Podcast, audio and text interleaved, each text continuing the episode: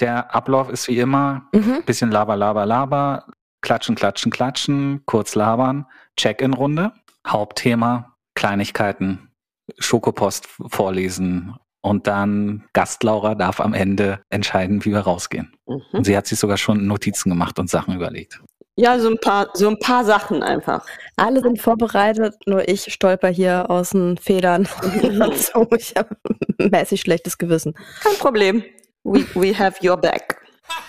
Schokolade fürs Ohr, Schokolade fürs Ohr, Schokolade fürs Ohr, das kommt mir ganz schön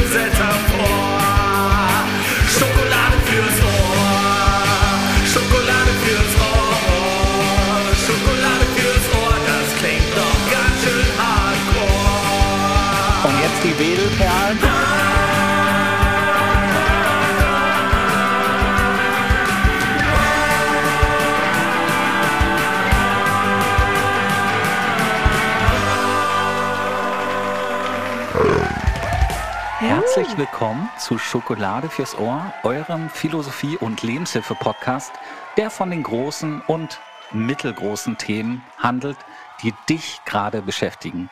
Genau, ich meine dich, Sandra und auch dich, Basti.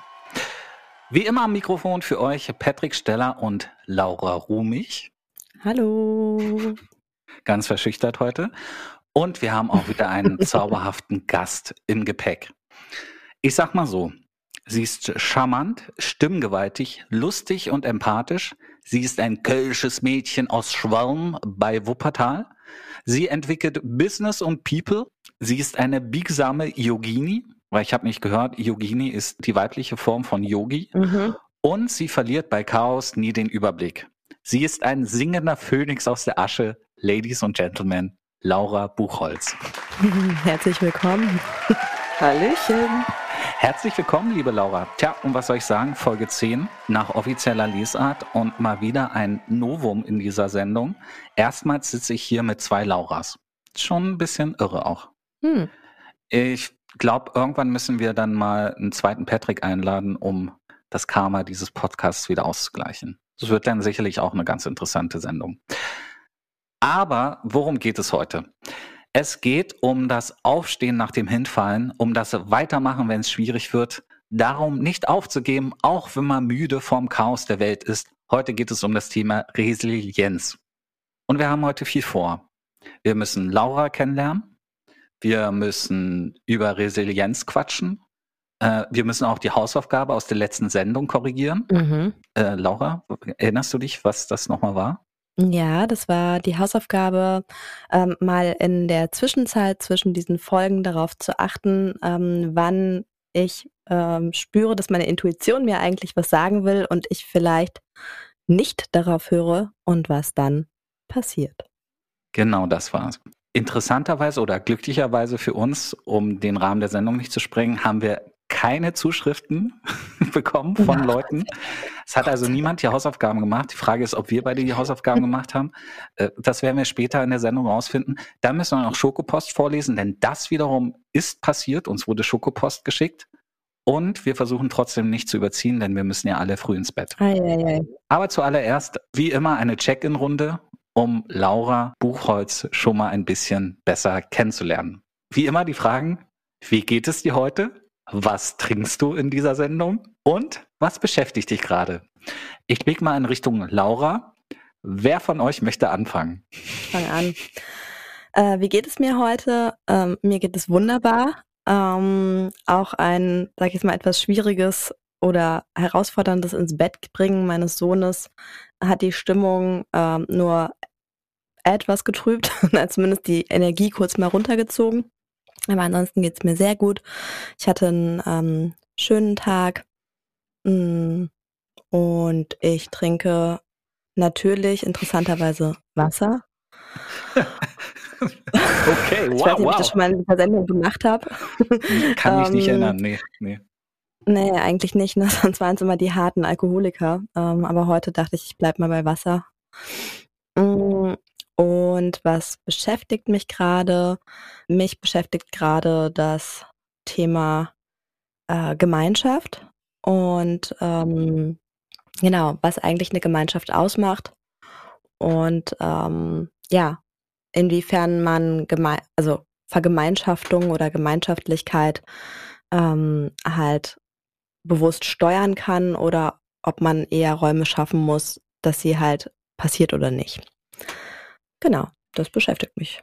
Tendierst du eher zur Denkschule des man muss Gemeinschaft äh, fördern und fordern? Oder gehörst du eher zur Denkschule des wir stellen einen Raum zur Verfügung und Gemeinschaft wird sich schon finden? Ich glaube, die Wahrheit ist, äh, liegt in der Mitte oder beziehungsweise ist wahrscheinlich eine Verbindung von beidem. Aus dem Bauch heraus bin ich für Letzteres, also Raum schaffen, in dem dann halt passiert, was halt entstehen möchte, also ohne pushy und ja, pushy zu sein und äh, Druck reinzugeben und Dinge zu planen, die sich nicht planen lassen. Aber wahrscheinlich braucht es schon auch zumindest bewusste Impulse noch, eventuell, je nachdem. Äh, das könnte ich mir vorstellen. Aber ich bin da selber tatsächlich gerade noch gar nicht äh, so, ähm, ja, ich bin momentan in der Beobachtung, sagen wir es mal so. Hm. Ja. Ich könnte mir vorstellen, dass die mhm. Schwierigkeit auch darin besteht, ähm, wenn man Dinge einfach zulässt, dass man dann nicht enttäuscht sein darf, wenn die falschen Sachen passieren oder nichts passiert. Mhm. Ja, die falschen, ich glaube, es gibt da keine falschen Sachen, es gibt dann vielleicht nur unerwartete Sachen, aber vor allen Dingen, glaube ich, der zweite Aspekt, den du genannt hast, wenn Dinge nicht passieren. Ähm, deswegen tendiere ich auch seit vielen Jahren dazu, und das meine ich ähm, gar nicht fatalistisch oder irgendwie negativ, keine Erwartungen zu haben. Ähm, weil ich glaube, das gibt einem Freiheit, auch den Blick offen zu halten, eben genau das, ja, für Dinge, die man vielleicht nicht wahrnimmt, wenn man zu starke Vorstellungen und Erwartungen von etwas hat, ne? Dinge, die man dann darüber hinaus übersieht. Genau. Ähm, ja, aber es ist auf jeden Fall äh, eine Herausforderung, gerade wenn man so einen Herzenswunsch hat, ne, und äh, so ein so ein Thema hat. Irgendwie manchmal ist man dann fühlt man sich vielleicht wie an einer roten Ampel, die in der eigenen Welt schon grün ist und man denkt so, Leute, losfahren, es geht, los geht der Partyzug, so und alle äh, stehen noch da und man denkt, hm, okay, fahre ich, fahr ich jetzt alleine los? Äh, nee, oder warte ich nochmal kurz? Ja gut, aber es geht wahrscheinlich gerade nicht um das Thema Party. Ich glaube, bei Party sind immer alle dabei sondern um so wahrscheinlich alt, alltägliches Leben, oder? Ja, um alltägliches Leben, aber auch um gemeinsame Partys, Aktivitäten, Projekte, die Spaß bringen sollen äh, oder können ähm, und natürlich auch trotzdem bei allem Alltäglichen hier und jetzt irgendwie auch eine geteilte gemeinsame Vision ne? ähm, für die Zukunft ähm, die einen so ein bisschen zusammenschweißt noch. Ich glaube, das sind halt zwei wesentliche Aspekte, die Menschen zusammenschweißen und halt auch gefühlt so einen so, so Sinn ergeben äh, oder sinngebend sind, wenn man zum einen im Hier und Jetzt gemeinsam ähm, Dinge macht ähm, und halt gleichzeitig ähm, eine gemeinsame ja, Vision oder einen Wunsch ne, von etwas in der Zukunft hat, ähm, auf das man sich so ähm, einpegelt zusammen. Ich glaube, das sind halt zwei sehr starke Treiber. Ja. Laura, du darfst, also Gast Laura, du darfst übrigens jedes Mal auch einfach so reingrätschen. Ja. Immer ähm, reingrätschen. Wenn, wenn Sehr wir gut. dir zu. Weil dazu fällt mir direkt auch was ein. Rein damit. Raus damit. Ja, was, was rein und raus. raus und rein. Ja, was ich, was mir da gerade einfiel, genau, was du jetzt so gesagt hast, also dass ähm, Dinge, die man irgendwie zusammen erschaffen möchte oder irgendwie eine Vision hat und dann irgendwie auch die Energie da ist und dass man voll Bock auf was hat, äh, das erlebe ich halt gerade eben auch ähm, äh, in einem kleinen Projekt oder mittlerweile relativ großen Projekt, äh, was ich nebenbei so habe, einen Chor, den ich äh, so halb mitgegründet habe quasi, ähm, wo wir irgendwie jetzt am Sonntag, äh, äh, am Samstag ein Konzert hatten und wo man einfach sieht, was krass zustande kommen kann, wenn man irgendwie Menschen hat auf einem Haufen, die irgendwie alle auf das gleiche Bock haben mhm. und anpacken, sag ich mal. Ja. ja, dann entsteht eine ganz gewaltige Kraft und ähm, ja, das, das ist ein ganz bestimmtes Gefühl und das treibt mich schon seit vielen, vielen Jahren um. Auch damals äh, in meiner Veranstaltungsreihe wir haben immer von so einem Wir-Gefühl gesprochen, ne? Also so dieses so, wenn dann halt plötzlich so eine Energie aufkommt, dass die Leute halt sehr präsent im, im Moment sind, gemeinsam aber auch, ne? Und oft leben wir ja auch so aneinander vorbei, weil wir irgendwie in unterschiedlichen Zeitzonen sind, ne? Der eine hängt gerade mit seinen Gedanken in der Vergangenheit, der andere in der Zukunft und der andere irgendwie versucht gerade was im Hier und Jetzt auf die Beine zu stellen und wir verpassen uns irgendwie so ein bisschen. Mm, und ja, das ist tatsächlich, auch wenn das jetzt so ein bisschen äh, romantisch klingt, aber es ist irgendwie so magisch, wenn, ne, diese Momente, wo das halt passiert. Ja, total. Dein Chor, die, wie, wie heißt die nochmal? Irgendwas mit Perlen Die war es doch. Fädelperlen. Ach, Fädelperlen. Und zwar, und zwar nicht zum Auffädeln, sondern Ah, das kölsche Wort Fädel. Genau, das ist ja, Fädel. ist ja auch ein Stadtteil, ne? Das Genau. sind, also Fädel heißt Stadtteil quasi auf Kölsch. Ach, Fädel heißt Stadtteil? Genau, Fädel heißt Stadtteil. Also es gibt, glaube ich, 86 Fädel in Köln Ah, und das Fädel ist sozusagen ein Stadtteil. Genau. okay. Also wie ein Viertel sozusagen. Wie ein Viertel, abgeleitet, genau. ja. Und ihr seid die Fädelperlen, da ist auch noch ein, ähm, kleiner Wortwitz mit drin. Und wie viel seid ihr? Es sind tatsächlich 160, würde ich mal so sagen, 160 Frauen aus Köln. Krass. Ähm, und ja, das ist tatsächlich auch, wenn ich jetzt einfach mal anschließen äh, soll, das, was mich gerade so ein bisschen noch bewegt, beschäftigt. Ähm, vom Wochenende halt, da hatten wir unser erstes eigenes Konzert.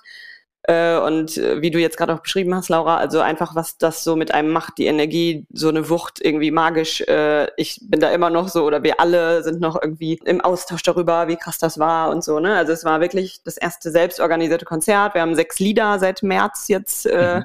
eingeprobt und äh, wir haben jetzt in einer Kirche in Köln auf dem Brüsseler Platz, ist auch so ein Hotspot äh, während der Tour Belgique, das ist so ein Event.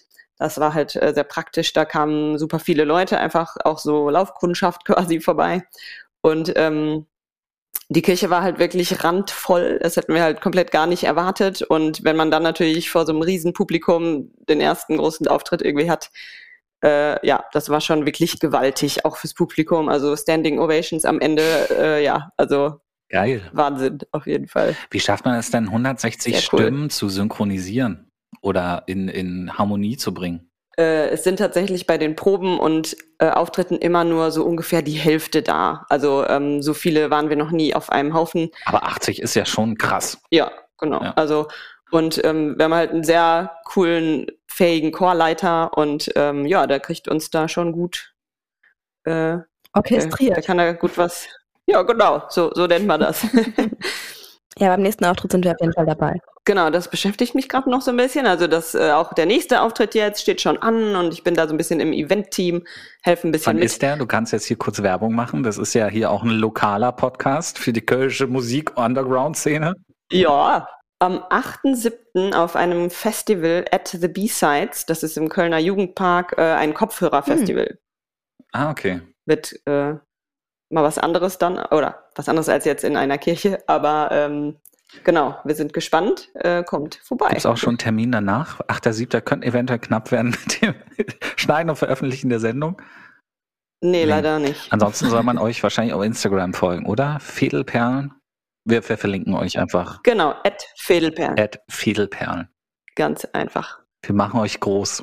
Genau. Ganz Baby, ganz wir machen euch groß. groß. Ähm, es gibt auch eine Wette, unser Chorleiter wird sich ähm, das Logo tätowieren, wenn wir 10.000 Follower bekommen, bis Mai 2023. Auf die Arschbacke oder darf er entscheiden, wohin? Das, das, das weiß ich nicht genau, wo er das. Äh, aber es, er würde es auch äh, bei Instagram live streamen. Als kleine Challenge, dass Krass. alle auch wirklich motiviert sind. Der tut ja alles für Follower. ja. genau. Cool. Und wie geht's dir heute sonst so? Und was trinkst du? Ich meine, es sind ja auch sehr, sehr wichtige Fragen. Ja, mir geht es sehr gut. Also genau auch davon, ne, irgendwie so positiv äh, aufgeladen und äh, ansonsten läuft alles äh, im Flow. Äh, ein bisschen viel im Job gerade los, aber das ist auch ein gutes Zeichen. Hm. Was, was Geht machst du ab. gerade jobmäßig? Ja, ich bin so seit acht Jahren in der Startup-Welt unterwegs und jetzt gerade seit einem Jahr wieder bei einem neuen Startup. Mooncamp heißt das, äh, OKR-Software. Also ich bin mal im Bereich Online-Software unterwegs und äh, genau, äh, ist ein ziemlicher Traumjob. Traumarbeitgeber. Mhm. Aber trotzdem viel zu tun. Also so der positiver Stress, Ja, oder? genau, weil es so, weil es so erfolgreich Ah, ist. Ja, okay. genau. Das ist halt schön zu sehen. Ne? Wir sind halt ein sehr kleines, also relativ kleines Team noch, aber es wächst halt total und ähm, ja, es äh, ja, geht ab. Mhm. Mensch, äh, vielen Dank, Gast Laura. Oder, nee, Perl, Perlen-Laura. Wir nennen dich ab jetzt Perlen-Laura. Das ist Aber das ist auch schwierig auszusprechen. Ich nuschele immer so. Perlen-Laura. Perlenlaura. Ich check jetzt auch noch ganz kurz ein. Es geht mir ganz gut. Ähm, heute war der erste Arbeitstag nach längerer Krankschreibung, also so eine Woche krankgeschrieben war ich ja. Ich hatte es ja letzte Folge schon erzählt. Ich stand bei der Aufnahme der letzten Folge kurz vor meiner Nabelbruch-OP. Die habe ich hinter mich gebracht. Dementsprechend war ich krankgeschrieben und heute war der erste Arbeitstag. Es war erschreckend heiß hier in Berlin. Ähm, deswegen hatte ich nur quasi T-Shirt und Boxershort an den ganzen Tag. Aber Homeoffice, ne, guckt ja keiner nach. Den Laura Rumig Gedächtnistrunk. Kaltes, klares Wasser heute. Mm, so richtig lecker. Und was beschäftigt mich? Ja, im Prinzip beschäftigen mich eigentlich meine juckenden Narben und meine kleine Plauze. Es war nämlich so, im Rahmen dieser Operation wurde Luft in meinen, meinen Bauch reingeblasen, damit da so quasi minimalinvasiv ein Netz eingesetzt werden konnte unter dem Bauchnabel. Und das Netz wurde von innen festgetackert und die, irgendwann lösen sich die Klammern angeblich auf und ähm, die, die kleinen Schnitte, die sie machen mussten, um, um die Sonden einzuführen, um meinen Bauch aufzublasen, die, die sind jetzt halt so kleine Narben, die jucken und die Luft ist noch nicht komplett wieder rausgegangen. Das heißt, ich habe noch so ein kleines Bäuchlein. Hatte ich vorher auch, aber jetzt ist quasi noch eine Schicht dazugekommen. Und ich Mhm. sehe dicker aus, als ich eigentlich bin. Aber ich habe quasi so einen schwangeren Bauch, der so nach vorne geht und so. Also es beschäftigt mich schon. Hm. Besonders als ich am Wochenende in der Stadt unterwegs war, ich dachte, boah, du fettes Schwein, wie siehst denn du wieder aus? So von der Seite, so im, im Schaufenster und so. Und dann habe ich immer gesagt, ganz ruhig, du bist Invalide. Wenn dich irgendjemand fragt, zieh das T-Shirt hoch, zeig die Pflaster, werbe um Mitleid. Das war so meine Taktik, hat aber auch nie, niemand was gesagt. Hm. Wahrscheinlich Hm. interessiert sich doch nicht die ganze Welt für meinen Bauch. Genau. Man selber sieht das ja immer alles äh, viel intensiver. Das ist so ein bisschen auch die selektive Wahrnehmung, ne? die man dann darauf legt. Ja. Haben denn die Ärzte schon gesagt, also ich von meiner Nabelbruch-OP weiß ja auf jeden Fall, dass das dauert, bis diese Luft auch wieder raus ist. Und äh, das ist, äh, man länger das Gefühl hat, da stimmt was nicht. Das stimmt was nicht. Nee, haben, haben nichts gesagt. Also so ähm, alles zwischen einer und drei Wochen. Eine Ja. Woche ist jetzt schon um, ist jetzt ist schon runtergegangen. Also direkt nach der OP hatte ich wirklich so siebter Monat Schwangerschaftsbauch. Und jetzt ist es halt eher so, ah stimmt, du könntest schwanger sein, so ein Bauch sozusagen. Aber es dauert noch ein bisschen, denke ich. Und ähm, ja, es zwickt auch noch, ne? Die, von innen diese Klammern, Ja. die da, das spüre ich total bei Bewegungen. Deswegen immer fleißig, nehme ich fleißig Ibuprofen und stehe quasi unter Beruhigungsmittel. Auch bei der Aufnahme dieser Sendung. Naja, Sollte man wissen. cool. Vielen Dank. Da würde ich sagen, beenden wir mal die Check-in-Runde, oder? Ja. Und reden endlich mal über das Hauptthema, weswegen die Leute auch eingeschaltet haben. Resilienz. Ich glaube, um alle Leute auf denselben Wissensstand zu bringen, Schokolaura, sollten wir vielleicht noch mal kurz eine Definition geben. Ähm, du bist ja immer unsere Mhm. Definiteurin, Definitions... Definiteurin klingt gut. Ja. die, die Cousine zweiten Grades von der Friseurin, oder? die Definiteurin von uns. Ähm, kannst du es mal kurz aufklären, was eigentlich Resilienz bedeutet? Ja, Resilienz ist die Anpassungsfähigkeit, die Widerstandsfähigkeit ähm, von Menschen oder auch von Systemen auf äh, Probleme, Krisenveränderungen, ähm, ja, mit Anpassung des Verhaltens agil zu reagieren Mhm. und ähm, genau, somit halt äh, unbeschadet auch aus schwierigen oder stressreichen ähm, Situationen gestärkt hervorzugehen und daran halt eben nicht zu zerbrechen. Nun gibt es ja ab und zu Leute, die sagen, äh, du musst resilienter werden. Kann man sowas eigentlich lernen? Oder ist es nicht irgendwie angeboren? Also es gibt natürlich viele Anbieter äh, oder halt auch Artikel dazu, wie man resilienter werden kann. Unter anderem weiß ich, dass sich die liebe Tatjana aus dem Naupau-Konnektiv mit dem Thema Resilienz und äh, da auch ein Angebot oder eine Plattform schaffen, dabei ist zu schaffen. Ich glaube, äh, Krisenkraft mhm. äh, nennt sich das Ganze. Mhm. Ich weiß nicht, wie der aktuelle Stand da ist. Liebe Tatjana, falls du zuhörst, ähm, vielleicht magst du uns demnächst dazu was erzählen. Und ähm, demzufolge, glaube ich, vertreten schon viele Leute die Meinung, dass man Resilienz auch erlernen oder äh, üben kann. Mhm. Ähm, und dass Resilienz etwas ist, was wachsen kann. Es gibt natürlich auch Theorien oder, oder Meinungen dazu. Ich weiß gar nicht, wie man das, also ich habe mich jetzt ehrlich gesagt nicht so tiefgehend damit beschäftigt, aber ähm, dass das halt etwas Genetisches ist, ähm, ne, wo man halt einfach, sag ich mal, entweder einen Highscore hat oder halt nicht. Okay. Das fände ich aber sehr deterministisch, also das wäre schon fast so ein bisschen freudsch. Genau. Äh, ich persönlich habe dazu gerade noch gar keine Meinung, ähm, aber da ich selber ein sehr optimistischer Mensch bin, äh, und ich glaube, Optimismus auch einer der Kriterien für Resilienz ist, mhm. ähm, gehe ich immer stark davon aus, dass äh, es einem nicht verschlossen bleibt, selbst wenn man da jetzt von Natur aus oder von, äh, von Anbeginn an noch nicht ähm, den Highscore direkt geknackt hat. Sag mal, Laura, die Perle. Mhm. Würdest du sagen, du bist ein resilienter Mensch? Es ist ähm, tatsächlich so ein Thema, was mich halt in letzter Zeit viel beschäftigt, beziehungsweise auch so in den letzten Jahren, ähm, wenn ich so reflektiere äh, in Bezug auf Re Resilienz, was ich schon so, sag ich mal, durchgemacht habe und ähm, was, was dann daraus eigentlich so entstanden ist, glaube ich tatsächlich schon, dass ich immer resilienter geworden bin. Also je mehr ähm, je mehr man so erlebt hat und durch Dinge in irgendeiner Weise ja durchgegangen ist oder auch gewachsen ist dann. Ich würde sagen, ich kann auf jeden Fall sagen, ich bin etwas resilienter geworden, als ich vor ein paar Jahren war oder vielleicht sogar vor 15 Jahren. Hm. Im Vorfeld hast du mir erzählt, also als wir über die Sendung gesprochen haben, wie du gerade auch, glaube ich, selbst gesagt hast, dass es so ein Lebensthema von ihr ist, dieses Aufstehen nach Krisen. Kannst du vielleicht doch auch mal ein Beispiel nennen, was es so für Situationen gab, in denen du wieder aufstehen musstest?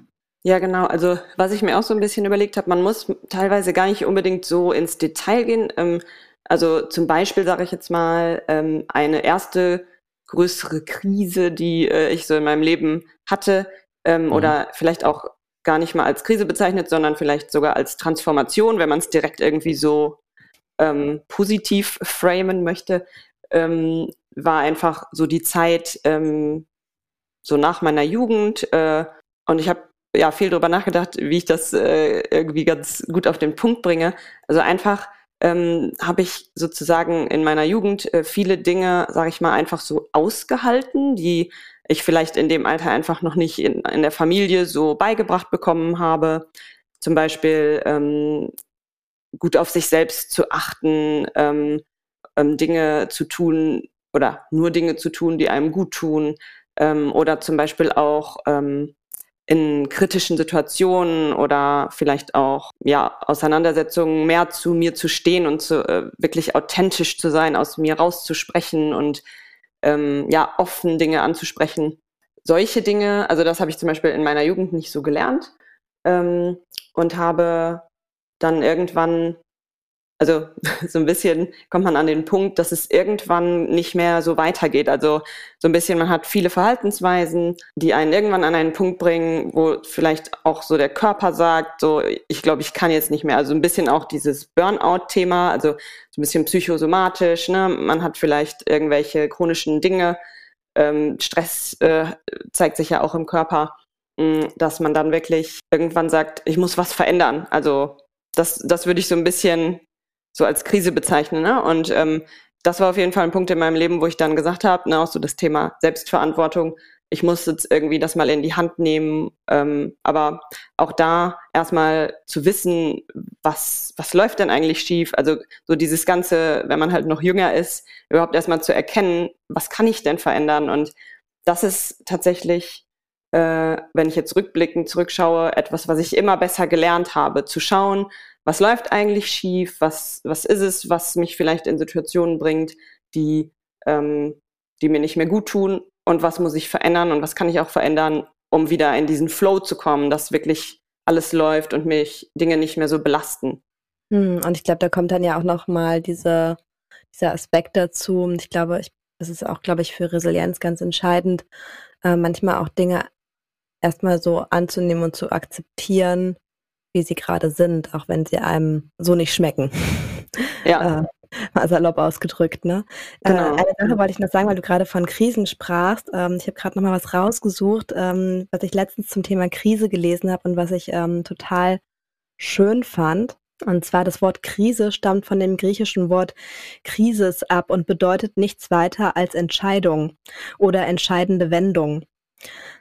Somit markiert die Krise einen Moment des Umbruchs, der noch vollkommen wertfrei zu beurteilen ist. Die negative Haltung, die wir Menschen gegenüber Krisen haben, stammt vom irrwitzigen und vollkommen unnatürlichen Glauben, dass Kontrolle, Sicherheit und Uniformität Kennzeichen für ein erfolgreiches und glückliches Leben sind. Nur vielleicht das nächste Ja. Mal, wenn wir das Gefühl haben, wir haben eine Krise. Ja, Ähm, deswegen habe ich das gerade auch so ein bisschen nochmal umbenannt. Äh, vielleicht kann man es auch so ein bisschen das Synonym oder ein Synonym Transformation halt nutzen. Mhm, Das, äh, genau. um das, also, weil so ist es tatsächlich bei mir auch immer gewesen.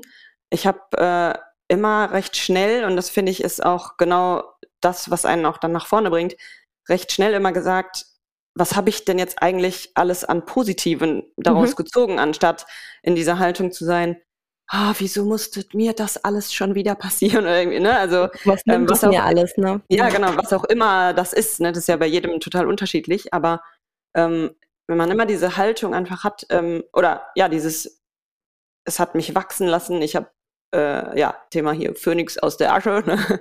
Ich habe dadurch halt mal wieder Dinge erkannt, wo ich auf Kurswechsel gehen kann und wirklich in viel entspannteres, angenehmeres Leben halt gehen kann. Sei es ein Job, der mich eigentlich runterzieht, was mir vielleicht lange nicht so bewusst war, ähm, da dann irgendwie den Mut zu finden, zu sagen, nee, ich, ich mache das nicht so weiter, ich muss mir was Neues suchen oder, ne, also es gibt ja super viele Dinge, an denen man so schrauben kann im Endeffekt. Mhm.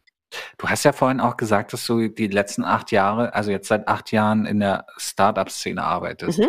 Ist ja auch schon ein hartes Brett teilweise. Also Startups leben ja davon, dass sie auch scheitern, dass es irgendwie nicht mehr weitergeht, dass sie entweder zu Mhm. schnell wachsen, wachsen, dass sich die äh, Unternehmenskultur zu schnell ändert oder dass das Ding überhaupt nicht fliegt und Leute kommen von einem Tag auf den anderen entlassen werden müssen, weil das Funding nicht mehr da ist.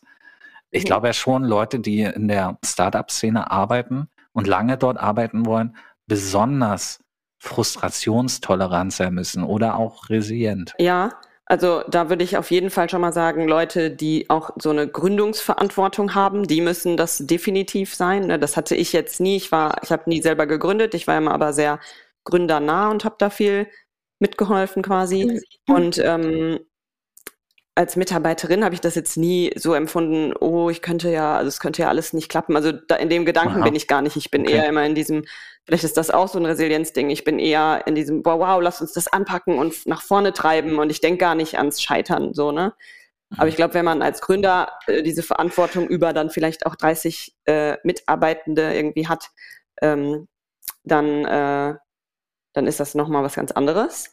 Ähm, Oder vielleicht solltest du jetzt mal gründen, wenn du so immer optimistisch und yeah nach vorne bist. Ich meine, Ja, hallo, ist aber- eigentlich beste Voraussetzung. Ja, aber das ist auch äh, tatsächlich so ein Aspekt für meine Resilienz. Ich weiß für mich, dass mir der Druck zu krass wäre. Also Okay. deswegen würde ich das nicht machen. Also ja, tatsächlich. Mhm. Wir haben schon vorhin gehört, du singst im Chor. Ja. Ich habe erwähnt, dass du auch Yoga machst. Mhm. Hilft das beides, um resilienter zu werden? Das ist äh, sehr schön, dass du diese Frage stellst, weil das waren tatsächlich diese genau die beiden Punkte, die Wirklich? äh, ja, wirklich. Ähm, Okay. Ja, die Ich dachte, da so gibt's noch was anderes oder so.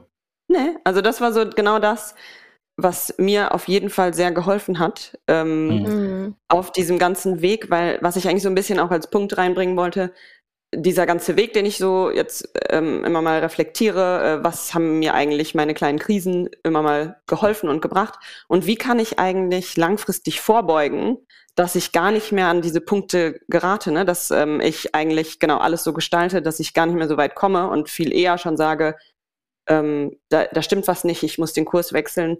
Und ähm, zum Beispiel Yoga hat mir schon relativ früh, schon so vor acht Jahren oder so, geholfen.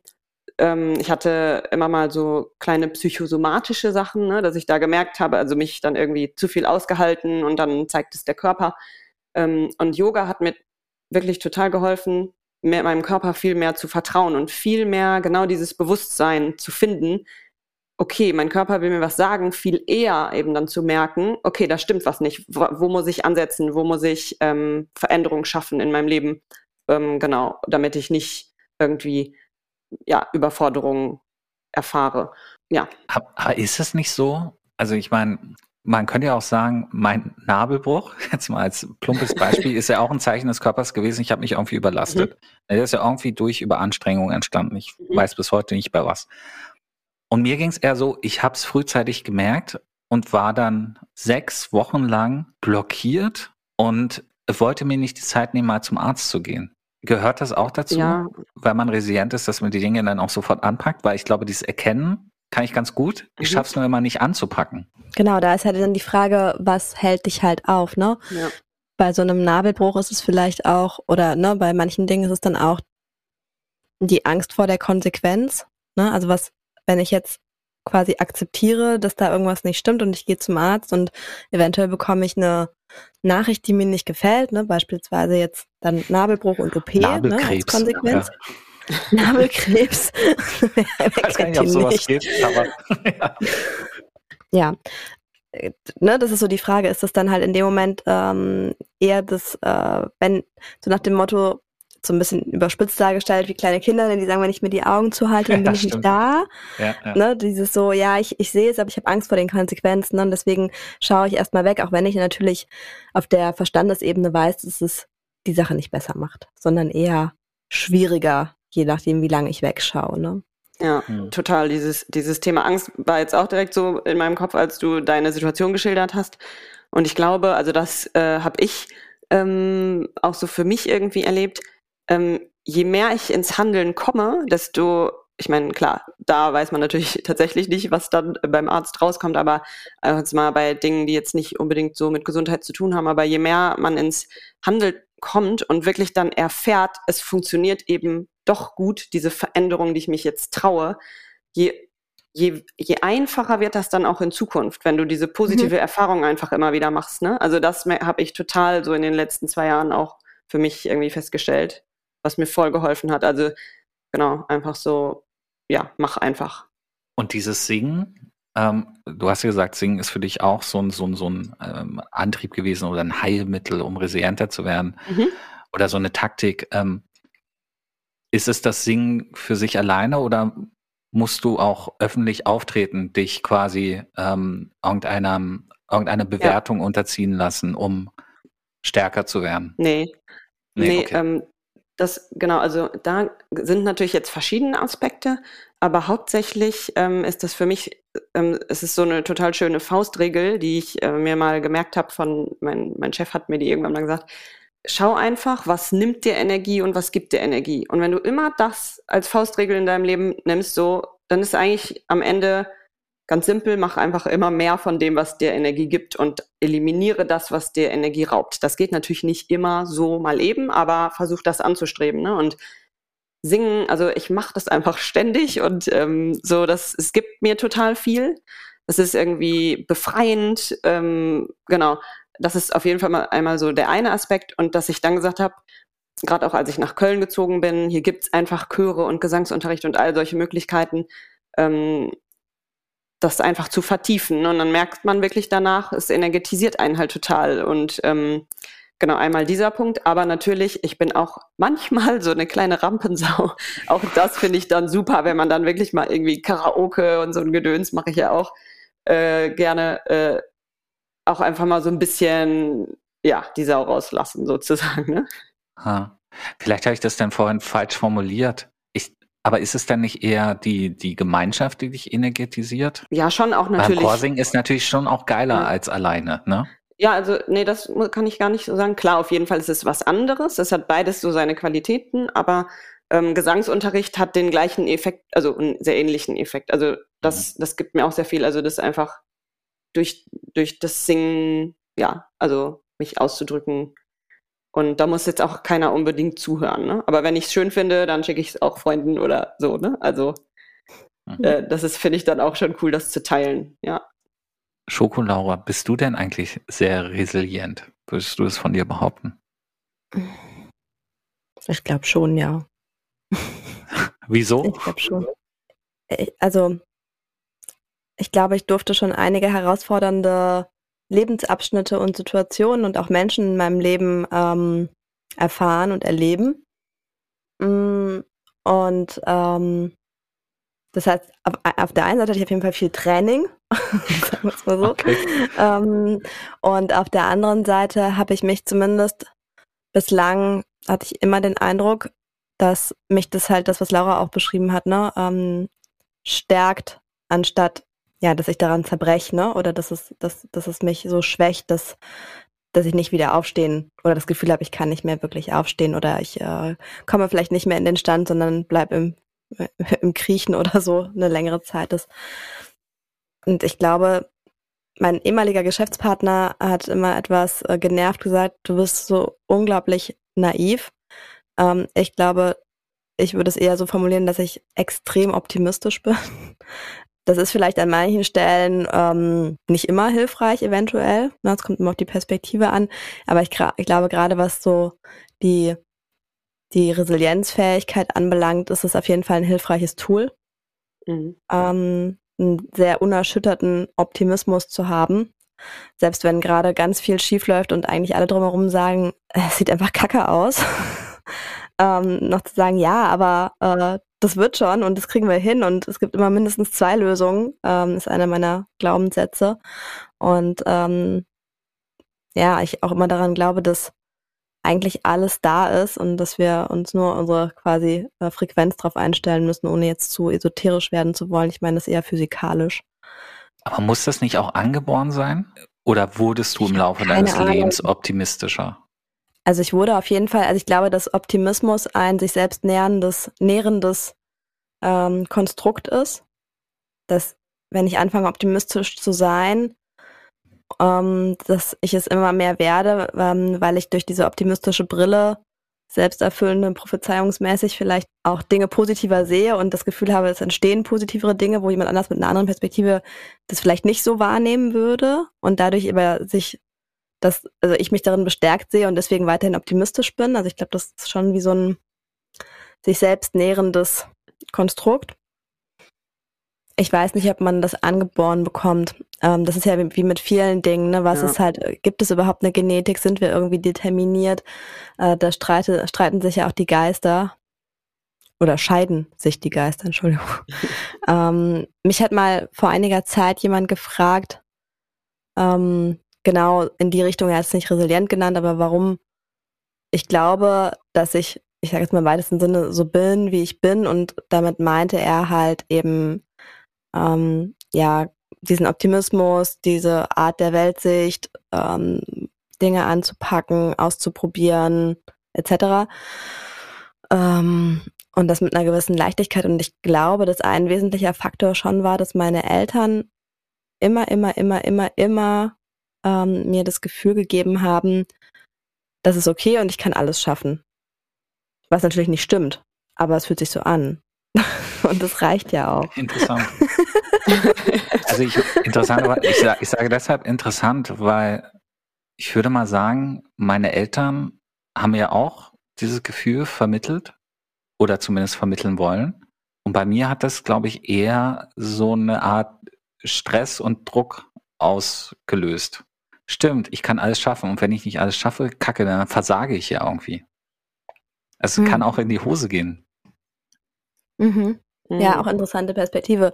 Also ich meine, ich weiß jetzt gar nicht, ob die gesagt haben, ja, du kannst alles schaffen, sondern es war eher dieses so, du hast keinen Bock mehr auf Schule, ja, dann bricht die Schule doch ab, ist okay, du wirst schon deinen Weg machen, dann machst du halt das was hätten meine Eltern niemals gesagt. ne, ach, du willst irgendwie in die Theaterakademie, kein ja. Problem, mach das doch. Die Aufnahmeprüfung ist erst ab 16, du bist 11, aber pff, versuch's doch einfach, wenn du Bock hast. Ich meine, was soll schon passieren?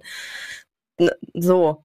Ja. ja okay. Es war jetzt halt nicht so, du kannst alles schaffen, ne, sondern nee. es war halt immer, immer sehr bestätigend. Oh ja, du willst dich selbstständig machen. Mhm. du hast keine Ahnung, wie das jetzt funktionieren soll, aber mach doch einfach mal. Hm. Ja, ich glaube, es kommt aber dann natürlich gleichzeitig auch noch auf die Erfahrungen an, die du dann auch wirklich machst. Ne? Also ähm, die können natürlich dein, deine Einstellung auch als Kind dazu dann nochmal verändern, egal was dann die Eltern quasi gesagt haben. Aber mir Mhm. fällt dazu ein, Mhm. ich habe mal so ein Buch gelesen und ähm, da, da stand halt auch, also Aber es nur gibt halt eins. Stu ja, dieses Buch damals. Ähm, es gibt halt. Studien, ähm, genau. Äh, nee, emotionale Intelligenz and why it matters more than IQ. IQ. Mhm. Ähm, und Also emotionale Intelligenz zielt mehr als äh, logisches Denken, Ja, mal so über, ja. übersetzt. Und ich weiß einfach noch, dass da, es hat mich so begeistert irgendwie damals schon, äh, eine Studie einfach ähm, beschrieben wurde, wo halt ganz klar rauskam, dass äh, Kinder, die dachten, sie schaffen es, dann auch einfach in der Schule viel besser waren als die, die eben das von sich nicht so dachten. Mhm. Und die, diese Einstellung kann ja aus verschiedenen Faktoren gebildet werden, ne? sei es dann Eltern und Erfahrungen und ja. ja. Das ist wiederum dann auch interessant, weil ich war ja sehr, sehr gut in der Schule. Es hat aber Mhm. dazu geführt, dass sobald die Schule vorbei war, ich diese, die Versagensangst immer größer wurde. Also wenn man die Chance hat, irgendwie alles zu studieren, dann hatte ich, mir wäre nie eingefallen, Studiengang einfach zu wechseln. Also ich wusste, ich möchte gern studieren. Und ich wusste, der erste Schuss muss sitzen, weil sonst bin ich totunglücklich, weil ich mich nicht traue, den Studiengang zu wechseln. Also so, ja, das macht es jetzt schon wieder in meinem Kopf ein bisschen chaotischer. Das klingt aber eher nach Glaubenssätzen, die, die sagen, ähm, ich darf nicht scheitern. Scheitern ist nicht gut. ja. Und das Ja. verurteilt ja das Scheitern zu etwas, was nicht zu Wachstum führt, obwohl ja Scheitern sehr oft der einer der wichtigsten Katalysatoren ist für etwas, ne, für Wachstum, für, für Erneuerung. Ähm, Ich sage euch mal was, was aber nur ihr beide wissen dürft. Ich glaube, bis ich 36 oder 37 Jahre alt war, also so lange hat es gedauert, bis ich Scheitern als etwas Notwendiges verstanden habe und es auch annehmen kann, zu scheitern. Das hat so lange gedauert, ja. Und was war der Moment, wo, wo du das annehmen konntest? Gab es da irgendwie so einen Magic Moment? Ja, die letzte große Lebenskrise, ähm, als ich mich von der äh, letzten Freundin, mit der ich verlobt war, getrennt habe und dann ähm, mein Leben in Trümmern sah und quasi zwei Jahre lang in so einer kognitiven Dissonanz gelebt habe, immer gesagt habe, das Leben, das ich jetzt führe, ist nicht mein Leben, weil das ist nicht das Leben, das ich mir, das ich gewählt habe, sondern das ist das Leben, was, was mir übergestülpt wurde, weil ich mich trennen musste von ihr. Ähm, so nach, nach dem Motto, es ist jetzt alles nur ein schlechter Traum. Vielleicht wache ich bald auf. Und dieser Zustand hat fast zwei Jahre angedauert, bis ich dann auch mal gemerkt habe, nee, ist total gut, dass ich mich von der getrennt habe. Ähm, ich habe eine Menge gelernt über mich und das war genau das Richtige. Und ich, ähm, es ist keine Niederlage, nicht mehr verlobt zu sein und doch nicht zu heiraten und doch nicht Kinder zu machen, ähm, sondern das ist genau das Richtige, weil es mich dann in diesem Prozess auch mit, ich habe das hin und wieder mal hier ganz in so einem Nebensatz erwähnt, Richtung Gruppentherapie auch gebracht hat und so. Hm. das Aber auch ist, diese Gruppentherapie-. Äh, Ganz kurz, aber auch diese Gruppentherapie hat sich halt im ersten Moment wie so eine Bestrafung angefühlt. Also nach dem Motto, oh Gott, ich krieg's nicht hin, ich krieg's alleine nicht hin, ja, fuck, jetzt muss ich auch noch Therapie machen. Und, und es hat wirklich zwei Jahre Therapie gedauert, bis ich, bis ich das auch annehmen konnte, bis ich mein Scheitern annehmen konnte, bis ich, bis ich die positiven Effekte in dieser Krise sehen konnte. Und da war ich dann 37, 36, 37. Und das, was du, was du beschreibst, ähm, ist ja eine ähm, letztendlich eine Taktik, ne? Ich weiß noch, da war ich so, weiß ich nicht, 16 oder so, 15, ich weiß es nicht genau. Ich erinnere mich an ein Gespräch mit einem Freund und da war wieder irgendein, irgendein Scheiß passiert, keine Ahnung. Hat irgendwas, was einen in so einem Alter irgendwie runterzieht, ne? Äh, Ich weiß gar nicht, wen von uns beiden. Ich glaube ihn, nicht mich. Ähm, in dem Moment, aber ähm, und wo mir diese Erkenntnis im Reden kam, ich gedacht habe, so ja, früher, also früher, vor einiger Zeit, ist was Blödes passiert oder was Schlechtes oder was, was, was, was Unangenehmes oder Verletzendes, wie auch immer man das jetzt framen möchte. Und man hat, ich habe einfach da gestanden und habe gesagt, das ist einfach nur Scheiße. Was ist das denn jetzt für eine Scheiße? Hm. Dann war der nächste quasi Entwicklungsschub. ähm, im Nachhinein in der Reflexion zu sehen, ja, das war scheiße, das hat sich scheiße angefühlt, ne, das war Mist. Aber weil das passiert ist oder nicht eingetreten ist von mir aus auch, manchmal ist es ja auch etwas, was ausbleibt, ähm, ist das und das passiert. Oder ich habe das und das gelernt oder ich habe deswegen das und das gemacht oder nicht gemacht und das war gar nicht so schlecht. Und dann war sozusagen der dritte Loop direkt, dass das Gehirn durch dieses Training, glaube ich, ne, dieses, äh, dass, dass man das schon immer so anfängt zu verstetigen, dieses so, okay, was hat's denn dabei eigentlich im Nachhinein gebracht? In dem Moment, wo dieses Ereignis oder was auch immer das gerade ist, ne, von außen oder auch im Innen passiert, äh, dass sich direkt dieser Hebel umschlägt und direkt sagt, okay, was bringt mir das? Ne? Also mhm. was, wozu führt, wird, wird das führen oder was kann, ne, wofür könnte das ähm, positiv sein? Und ja, es gibt immer die Frage, vor allen Dingen habe ich auch ähm, damals ähm, von einem äh, sehr wichtigen Freund, ähm, dessen Vater sich damals äh, umgebracht hat, dann auch, der hat mich angeguckt und gesagt, was soll daran gut sein? Ja. Und das ist völlig in Ordnung, dass man das in dem Moment nicht sehen kann. Und das ist natürlich nie gut, ja, wenn äh, ein wichtiger Mensch von einem geht. Aber nichtsdestotrotz bin ich auch fest überzeugt, dass man auch da ähm, nicht in Form von gut, dass es passiert ist, weil dadurch konnte das passieren, aber trotzdem, was nehme ich daraus mit? Ne, wie kann ich trotzdem aus dieser Situation gestärkt hervorgehen? Ähm, und ich glaube, das ist zum Beispiel eine so eine kleine Taktik, ähm, ne, so ein kleines Gedankenexperiment, zu dem man sich immer mal wieder bewusst ähm, anleiten kann ja. äh, in schwierigen Situationen, weil es einen halt vielleicht auch ähm, ja wieder noch mal ganz kurz in eine andere Perspektive bringt auf die Sache. Ja, das ist auch genau der Punkt, den ich jetzt irgendwie total spannend fand an Patricks Geschichte. Äh, Patricks Geschichte. Dass ähm, ich glaube, Resilienz auch bedeutet, immer früher zu schaffen, diese Perspektive einzunehmen. Oder vielleicht manchmal schon kurz nach dem Schmerz. Also ne, jetzt in so Fällen, man scheiße ist es erstmal, man muss auch dadurch, und es ist auch super wichtig, durch die mhm. Emotionen zu gehen, aber schon relativ schnell, nicht vielleicht dann erst beim nächsten Mal nach zwei Jahren, in dieses Gefühl zu kommen, hey, äh, was habe ich daraus gelernt und wie bin ich daran gewachsen? Ähm, und ich hatte auch noch eine spannende Frage, die ich mir irgendwie gestellt habe. Ähm, weil das ist ja oft dann einfach so ein Erkenntnisprozess dann irgendwann, ne? Was habe ich jetzt daraus gelernt für mich als Mensch auch an irgendwie vielleicht neuen Glaubenssätzen, Denkgewohnheiten, die mich resilienter machen? Mhm. Ähm, und die, meine Frage ist so ein bisschen, äh, muss, kann ich, also lerne ich das immer nur durch so eine Krise oder kann ich das äh, für so zukünftig für mein Leben oder auf dem weiteren Weg irgendwie auch immer mehr selbst in die Hand nehmen und solche Dinge mir mehr aneignen? Gute Frage. da ich mich ja. nicht als so resilient bezeichnen würde und wahrscheinlich weniger resilient bin als ihr beiden Lauras, würde ich sagen, ich brauche auf jeden Fall Krisen, um resilienter zu werden. Oder irgendwelche mhm. negativen Erfahrungen mit denen, um, um vielleicht auch so ein paar Jahre aufzuholen irgendwie so ein paar Entwicklungsschritte aufzuholen. Klingt jetzt ist vielleicht total zurückgeblieben oder so. Um Gottes Willen.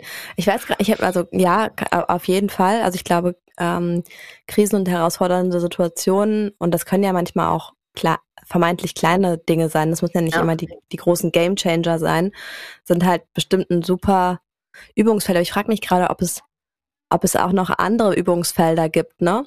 Mhm. ähm, in denen man vielleicht das auch tanken kann, ob, ob, ob man halt irgendwie, vielleicht ist es auch ein wesentlicher oder ein, ein, ein spannender Aspekt, auch den Blick und das, das schürt auf jeden Fall den Optimismus, glaube ich, und auch die gute Laune, ähm, öfter mal die Perspektive drauf zu nehmen, äh, was gerade halt eigentlich alles ganz cool ist oder wofür man vielleicht gerade dankbar ist, auch wenn ja. Äh, man gerade eine Phase hat, die vermeintlich eher so dahin plätschert oder fast schon so ein bisschen langweilig ist oder nicht so ereignisreich zu sein scheint äh, oder nicht ganz smooth läuft, aber jetzt kein Drama ist oder so, mhm. äh, da irgendwie vielleicht in so eine Beobachtung zu kommen, zu sagen, ja, aber ähm, wo übersehe ich vielleicht manchmal auch Dinge, die eigentlich ganz cool sind und die, die äh, eigentlich äh, ja schön sind oder so. Das klingt ja eigentlich fast nach so einer Meditationsübung. An Meditation bin ich nämlich auch noch nicht so richtig rangekommen. Aber da. Ja, genau, das sind ja. ja. Ja. Das sind ja auf jeden Fall auch genau dieses Dankbarkeitsthema, das, das gibt's ja, äh, also es wird einem ja voll oft auch in allen möglichen Ratgebern oder was weiß ich, Büchern immer wieder äh, als Übung gesagt, schreib abends ein paar Dinge auf, für die du halt dankbar bist und das kann schon total dein Mindset einfach dann verändern. Ne? Und glaube ich auch total zur Resilienz beitragen, weil dein Fokus, das ist immer auch so mein Trick äh, im Leben, denn du kannst halt nicht mehrere Sachen gleichzeitig so stark fokussieren und du entscheidest halt am Ende, wo du den Fokus drauf legst. Und wenn du den halt auf die positiven Dinge legst, dann wird das auch immer nach und nach mehr ähm, Gewohnheit. Und ich glaube, ja, das kannst du tatsächlich transformieren. Aber ich glaube trotzdem auch, dass man irgendwann vielleicht schon mal so eine Krise mitgemacht haben muss, um vielleicht überhaupt auf diesen Trichter zu kommen. Mhm. Das ist so ein bisschen, glaube ich, was ich, äh, so ein bisschen, was ich dazu denke. Ja. Ja, und ich glaube, was auch dazu gehört, ist vielleicht ähm, nicht nur Dinge anzunehmen, sondern auch manche vor allen Dingen ähm, ja, Glaubenssätze loszulassen. Ne? Ähm, zum Beispiel so ein Glaubenssatz, irgendwie ein gutes Leben ist halt eins, in dem alles glatt läuft. Ne? Ja. Ähm, ich glaube, wir Menschen sind halt ähm, und, und auch die Natur, die, die ist halt zyklisch. Ne? Also es gibt immer sozusagen Phasen des, des Aufstiegs und Anstiegs und des Wachstums und Phasen ähm, des Rückgangs, ja, und ja. Äh, des äh, auch Verfalls ja, von Dingen. Und das kann im Kleinen wie im Großen halt sein.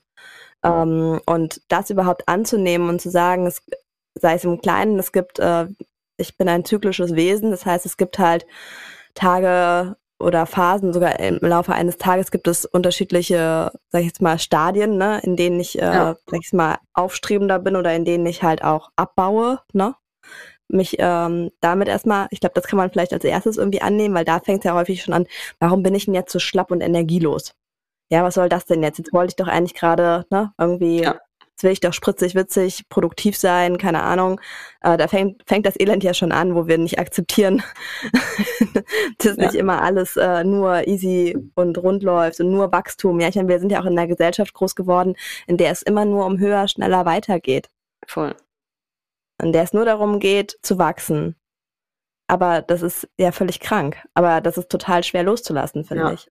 Total. Und das ist, glaube ich, auch, was Patrick gerade noch einmal angesprochen hat, das Thema Meditation. Ich glaube, das ist auch, warum das immer wichtiger für alle jetzt gerade wird. Das ist ja total der Trend. Also Meditation, es gibt ja voll viele Apps auch dazu und ähm, das auch im Business-Bereich und so, ich das, also ist irgendwie immer präsenter, dass Leute wieder eine Pause brauchen von dem ganzen höher, schneller, weiter.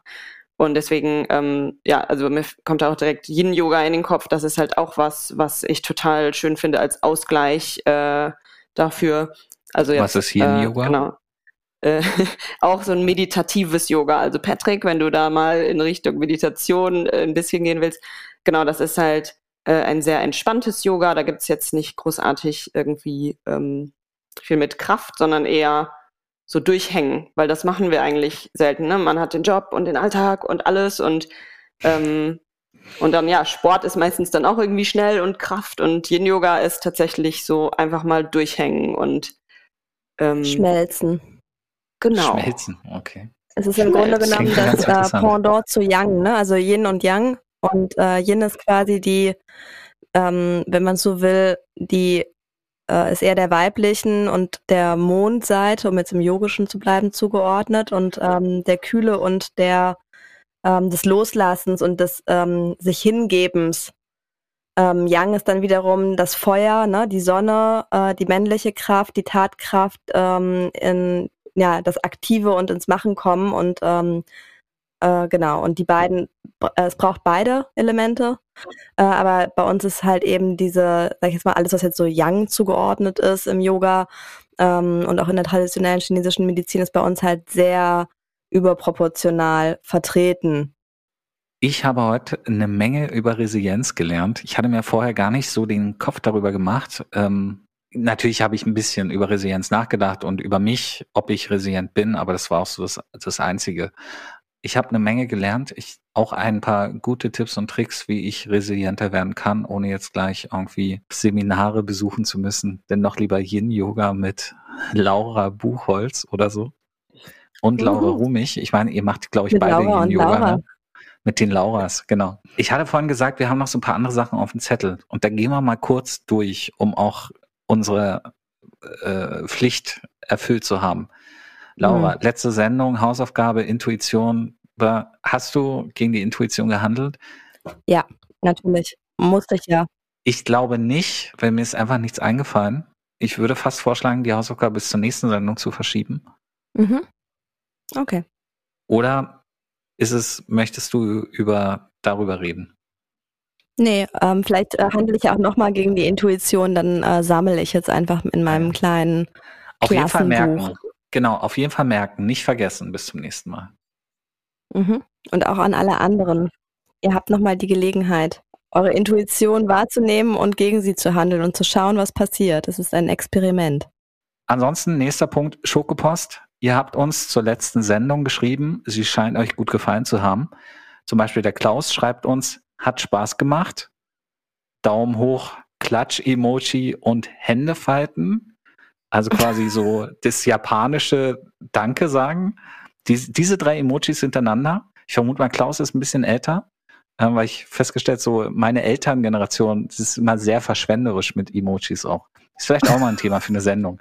Auf jeden Fall schreibt Klaus noch, habt euch, hab euch gemütlich bei einer längeren Autofahrt gelauscht. Mal schauen, ob ihr eure Hausaufgaben auch brav macht. Brillen-Smiley und Zwinker-Smiley. Klaus, Tja, Klaus, ich muss mir enttauschen, äh, enttäuschen, äh, enttauschen, entklausen. Ent, ähm, ähm, ja, aber ich äh, darf dich auch korrigieren in dem Falle, äh, lieber Patrick, ich kenne Klaus und Klaus ist nicht älter, zumindest nicht im Alter deiner Eltern, sondern in unserem Alter. krass. Ich, war natürlich auch fies. Ich habe wegen des Namens das vermutet und so. Wobei kein Klaus-Shaming, ne? Klaus ist ein schöner Name. Mhm. Ist ja auch die zweite Ja, Hälfte von Santa Claus und so. Es kann eigentlich nur ein guter Name sein. Dann Absolut. hat uns auch noch Ebi geschrieben. Ebi, du erinnerst dich, Fan der ersten Stunde. Mhm. Vielleicht sollten wir ihn auch mal einladen. So oft, wie er sich bei uns meldet und feedbackt. Also ich meine, ist ähnlich wie Laura Buchholz, hat der, glaube ich, alle Sendungen von uns gehört. Ähm, und er hat Mhm. geschrieben, Hashtag Schokopost, sehr sympathischer Gast. Schattiges Plätzchen, Daumen hoch. Also diesen schattiges Plätzchen, Daumen hoch, habe ich, verstehe ich nicht, keine Ahnung. Aber er schreibt noch, Ich macht weiter nicht. so. Macht weiter so.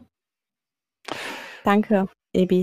Und dann dritte Post von Sarah, auch unserem, auch so ein Überfan, den, die, die jede Folge hört. Du erinnerst dich? Ist schon ein paar Mhm. Mal hier aufgetaucht. Äh, schrieb, also sie schrieb als Reaktion auf mein Nabelbruchgeständnis und der OP-Ankündigung, gute Besserung, hab mich schon ein bisschen gewundert, warum es so ruhig um dich herum war. Get well soon. Vierblättriges Oh. Kleeblatt-Emoji. Cool. Also, wenn ihr uns auch nette kleine Nachrichten schicken möchtet, dann gerne an schokolade.naupau.de oder per WhatsApp oder Instagram-Nachrichten. Wir lesen es, meinetwegen auch LinkedIn. Ansonsten, Sponsoren suchen wir immer noch. Wir brauchen einen funktionierenden neuen Kopfhörer für Laura, also für Schokolaura. Ja. Ja, heute bin ich sehr dankbar, dass Julia mich ausgestattet hat, spontan. Ja. Also, ne, das ist, wir promoten euch für so einen läppischen Kopfhörer. Das kann man doch schon mal. Ne? Springen lassen. Ja, auf jeden Fall. Gut, das waren die kleinen Rubriken. Kommen wir zum Ende, Laura. Also Perlen, Laura. Als, als Fan der ersten Sendung und der zweiten, dritten, vierten, fünften, sechsten, siebten, achten, neunten Sendung. Ich habe nur die letzte nicht gehört. Ja, du, aber du Ah. hast uns ja schon oft gehört und du weißt, am Ende darf sich der Gast immer aussuchen, wie wir gemeinsam rausgehen. Ich glaube, für dich muss ich nicht nochmal aufzählen, was da alles möglich ist. Es ist im Prinzip alles möglich. Ähm, Ja. Hast du dir, hast du dir was ausgesucht? Ich glaube, ich muss auch nicht wirklich die Antwort sagen, oder? Das ist doch klar. Du möchtest ja, einen Tierlaut nachmachen. einen Witz erzählen. Nein, einen Witz erzählen. Darauf habe ich die ganze Zeit gewartet. Nein, ich möchte singen. Und da freue ich Okay. mich drauf. Ich lehne mich zurück und genieße. Mit euch zusammen natürlich. Ach so. Wir müssen dann aber, wir müssen tatsächlich, ne, geil, Laura, also Perlen Laura, das ist natürlich Mhm. die richtige Wahl. Das ist ja auch die Champions League der Verabschiedungszeremonien in dieser Sendung. Okay. Problem nur ist, wir müssen einen Song zum Thema Resilienz singen. Ja, schaffen wir. Ja, dann, Leute.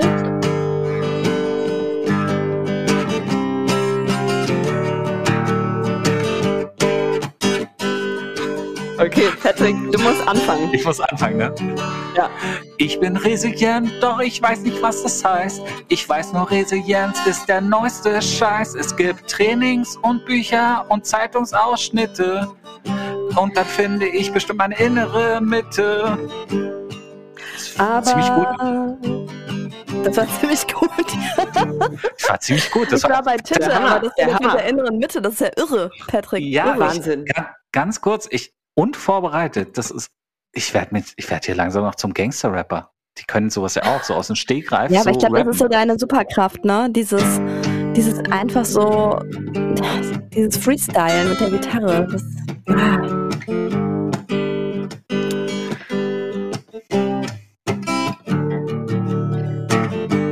Vielleicht muss ich auch erstmal durch die Krise. Schniese. Pupise. Die Fiese. Was lerne ich aus der Krise?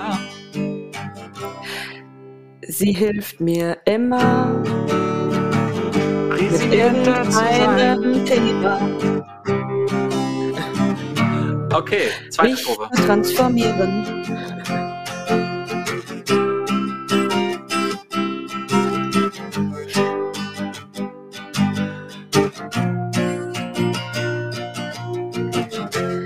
Vielleicht ist es Yoga oder der Chor. Alles kann mir helfen. Hardcore. Und Schokolade im Ohr. Hilft beim resilienter werden. Alles wird besser mit Schokolade im Ohr. Schokolade im Ohr. Schokolade Hardcore. im Ohr. Resilienz vor. Resilienz. Uh, Cool. Juhu. Kann man mal danke, so machen, ihr oder? Lieben. Das kann man so machen. Nächstes Mal, nächstes Mal, bringst du den, nächstes Mal bringst du einfach die Fädelperlen mit. Äh, machen Ja. wir hier so richtig ja. 80 Leute auf deiner Seite und eine Gitarre auf meiner Seite. Nice. Ja, wir machen mal eine Fädelperlenfolge. Das wird die, die So. größte Podcast-Folge in der Schokoladenhistorie. Oh, Cool. Laura, möchtest du heute mal die Verabschiedung machen? Du weißt ja, du, du, nein. du bist Nein. ja Ich habe die ganze Zeit gelabert jetzt bei Resilienz. Jetzt bist du dran. Komm. Quatsch. Laura, also hier Perlen, Laura, möchtest du heute mal die Verabschiedung machen? Dich bei allen bedanken, bei den Leuten. Ja, also wofür ich mich auf jeden Fall noch bedanken wollte, war auch das nette Intro. Das habe ich noch gar nicht, äh, bin ich gar nicht zu So. Wort gekommen hier am Anfang. Aber, genau. Ne? Hm. Ja. Äh, ja, nee, danke, danke an alle Zuhörer. Ne? Freue mich sehr hier. Ähm, schön, dass ihr mich eingeladen habt. Es hat sehr viel Spaß gemacht. Aber ich glaube, das letzte Wort habt ihr. Dem habe ich eigentlich nicht viel zu hin hinzuzufügen. Ja, danke. Es hat mir auch wieder sehr viel Spaß gemacht, wieder eine Menge gelernt. Ähm, besonders gefreut hat mich, dass wir am Ende nochmal einen Song singen konnten. Also die Aufgabe für die nächsten Gäste ist, ähm, die Stimmbänder zu üben. Ich möchte jetzt in den nächsten Folgen wieder ein paar mehr Lieder haben. Da war mir zu viel, da waren zu viel Tiergeräusche und Witze und ähm, peinlich berührtes Schweigen und solche Sachen. Hat natürlich auch alles Relevanz und so. Aber singen, singen tut gut, singen macht resilient, habe ich heute gelernt. Yin-Yoga macht resilient. Einfach mal dieses Durchhängen und wie Gummi, nee, wie Wachs sein. Hm. Oder Schokolade, ne? Oder Schmelzen Schokolade. wie Schokolade schmelzen. in der Genau. Sommersonne. Oder so ein Tagebuch führen oder einfach ein bisschen positiv auf die Welt blicken. Wenn ihr euch im Nachgang der Sendung mit uns über darüber austauschen möchtet, dann schreibt uns äh, an schokolade.naupau.de. Wenn ihr glaubt, ihr seid ein guter Gast, dann schreibt uns an schokolade.naupau.de. Wenn ihr glaubt, ihr seid ein guter Gast und habt auch noch Geld und wollt uns sponsern, dann verhandeln wir mal. Ansonsten schlaft schön. Gute Nacht. Egal, ob ihr diese Sendung jetzt morgens, mittags oder abends hört, schlaft schön nachher. Es hat uns gefreut. Schaltet auch das nächste Mal wieder ein, wenn es heißt Schokolade im Ohr. Das ist ganz schön hart. Chor. Schokolade fürs Ohr, Schokolade fürs Ohr, Schokolade fürs Ohr, das klingt doch